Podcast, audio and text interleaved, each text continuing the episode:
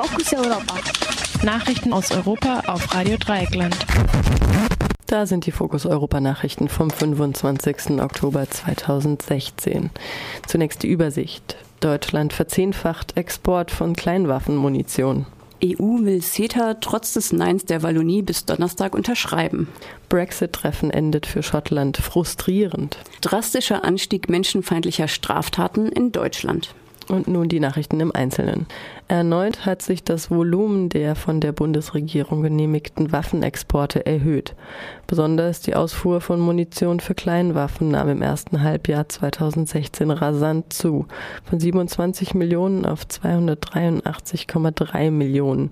Demgegenüber gingen die genehmigten Verkäufe von Kleinwaffen, dazu gehören auch Maschinengewehre, leicht von 12,4 auf 11,6 Millionen Euro zurück. Dies zeigt der Rüstungsexportbericht, der am Mittwoch im Kabinett beraten werden soll.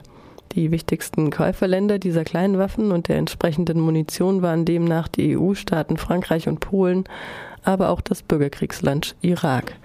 In Bürgerkriegen wie in Irak und Syrien sterben die meisten Zivilistinnen durch diese Kleinwaffen.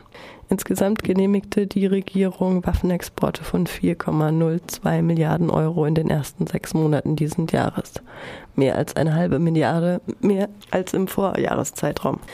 Dabei bleibt Saudi-Arabien trotz der äußerst problematischen Menschenrechtslage und der aggressiven Außenpolitik auf Platz drei der Bestimmungsländer.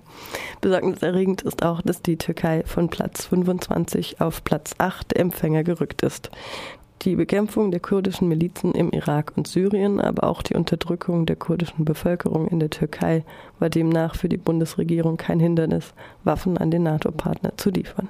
Trotz des Neins der Wallonie und der Region Brüssel zum CETA-Freihandelsabkommen soll nach dem Wunsch der EU und Kanadas am Donnerstag die Unterschrift unter den Vertrag gesetzt werden. Das verkündete nach einigem Hin und Her am Montagabend der EU-Ratspräsident Donald Tusk. Tusk gab überraschend bekannt, dass er mit Kanadas Premierminister Justin Trudeau vereinbart habe, den Gipfeltermin nicht abzusagen.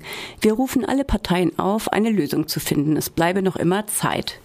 Die belgischen Regionen Wallonie und Brüssel hatten zuvor die Zustimmung zu CETA verweigert und es damit der belgischen Regierung unmöglich gemacht, sich auf EU-Ebene für das Freihandelsabkommen auszusprechen.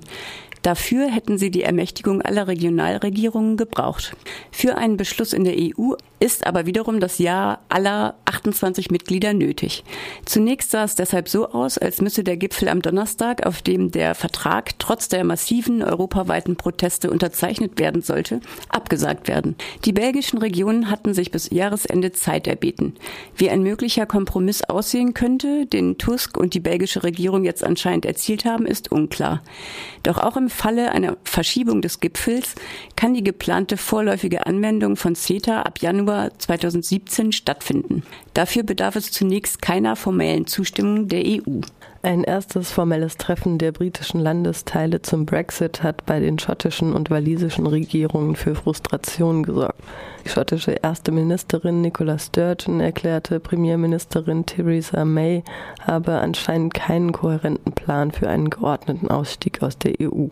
Auch der walisische Regierungschef Carwyn Jones sagte, es sei für die Regionalregierungen schwierig, den Brexit-Prozess mitzugestalten, weil über die Ziele der gesamtbritischen Regierung so wenig bekannt sei. Theresa May hatte das Treffen anberaumt, um über die Pläne ihrer Regierung in den Verhandlungen mit der EU zu informieren.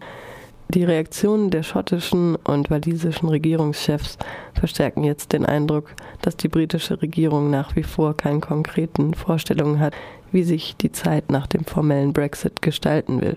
Das gilt sowohl für die Beziehungen zur EU als auch für das innerbritische Verhältnis der Regionen zur Zentralregierung. Nicola Sturgeon erklärte am Montag, sie sei nicht bereit, einfach zuzuschauen, wie Schottland in den Abgrund des harten Brexit gesteuert werde der Preis, Zitat, in Form verlorener Arbeitsplätze, ausbleibender Investitionen und eines niedrigen Lebensstandards, Zitat Ende, sei zu hoch. Die darin angedeutete konstitutionelle Krise ist seit dem Brexit-Votum am 23. Juni ein wichtiger Punkt in der britischen Debatte.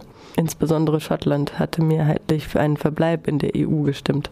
Für einen gelingenden Brexit müssen die drei Regionen Schottland, Nordirland und Wales den Bedingungen zustimmen, die die britische Regierung mit der EU verhandelt. Im vergangenen Jahr haben laut dem Abschlussbericht zum Bürgerdialog Gutes Leben in Deutschland Hasskriminalität und Rassismus drastisch zugenommen. Im Vergleich zum Vorjahr gab es 2015 demnach eine Steigerung von Straftaten aus diesem Bereich um 77 Prozent. Eingerechnet wurden mehr als 10.300 Fälle von Vergehen, die sich gegen die politische Einstellung, Nationalität, Herkunft oder Religion von Personen richteten. Damit wird außerdem ein Rekord seit Beginn der Statistik im Jahr 2001 verzeichnet. Rassistische und ausländerfeindliche Straftaten stiegen 2015 um 116 Prozent, Hasskriminalität, also beispielsweise rassistische Beleidigungen und der Strafbestand der Volksverhetzung im Internet um 176 Prozent. Der Bericht soll am Mittwoch im Bundeskabinett beraten werden.